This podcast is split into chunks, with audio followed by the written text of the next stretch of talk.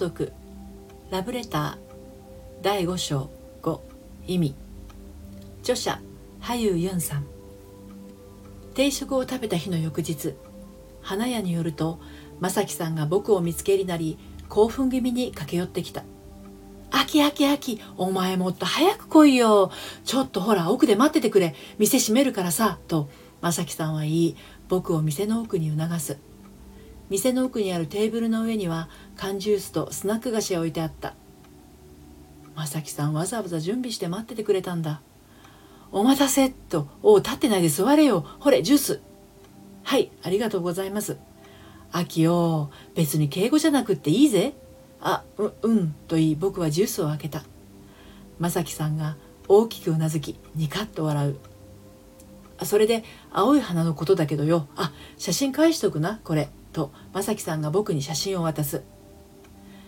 姉ちゃんが言うにはアガパンサスっていう名前らしいんだわ。アガパンサス初めて聞いた。俺もと正樹さんが笑いながら言う。でさ咲く時期が決まっててだいたい6月から8月くらいって言ってたかな。だからうちの花屋にも置いてなかったんだと。そうなんだと言い僕がジュースを飲んでいると急に正樹さんが見踊り出して顔を近づけてきた。そして意味深な表情を浮かべ正樹さんが「ここからだよ俺が秋に伝えたくてうずうずしてたことは」という。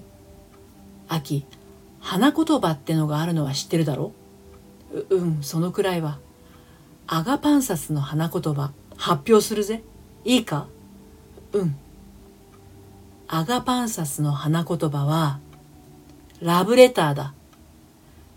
ラブレター？ええー、それって。告白だろ？告白。秋、よかったな。思いが叶ってよ。ええー、そうなら嬉しいけど、でも本当にそうかな。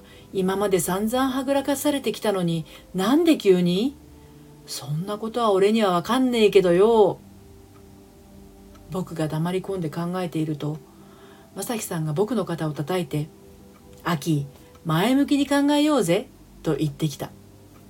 わかんねえなら直接聞け。えあ、手紙で？バカ、そんなまどろっこしいことしねえで電話。電話？電話。番号は知ってるけど、したことないんだよな。岡山では隣同士ですぐ話せたし、東京では手紙だし、付き合ってるわけじゃないから電話するなんて考えたことなかった。今してみろ。善は急げって言うだろうーん。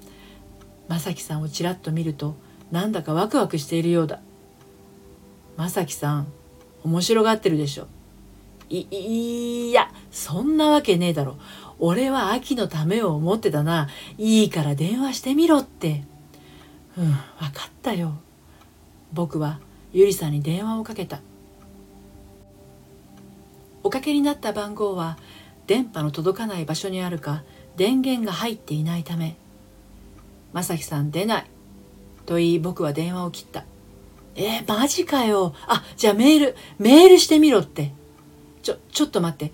電源が入ってないみたいでメッセージが流れてえー、もうすっきりしねえなぁと正樹さんは言いジュースをごくごくと飲み干した。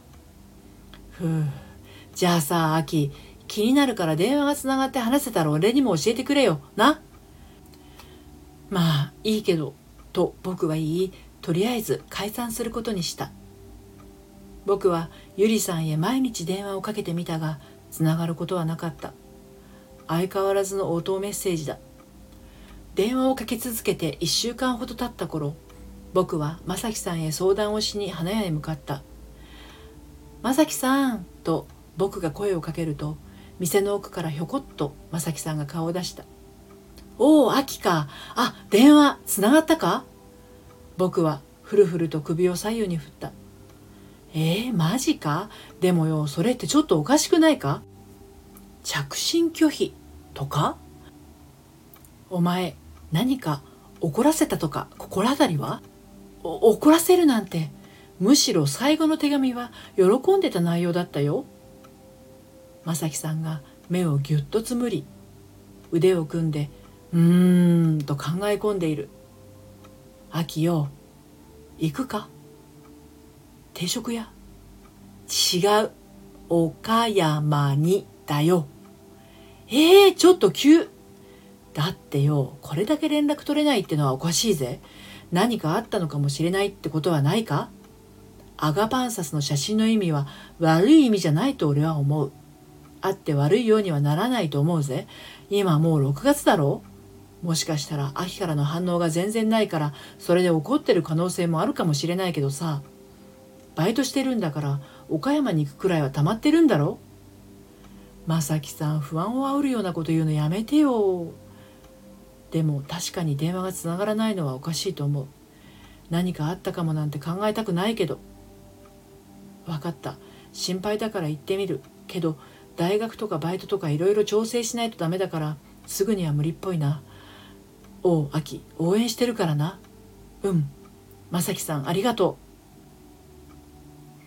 最後までお聞きくださってありがとうございます。第6章に続きます。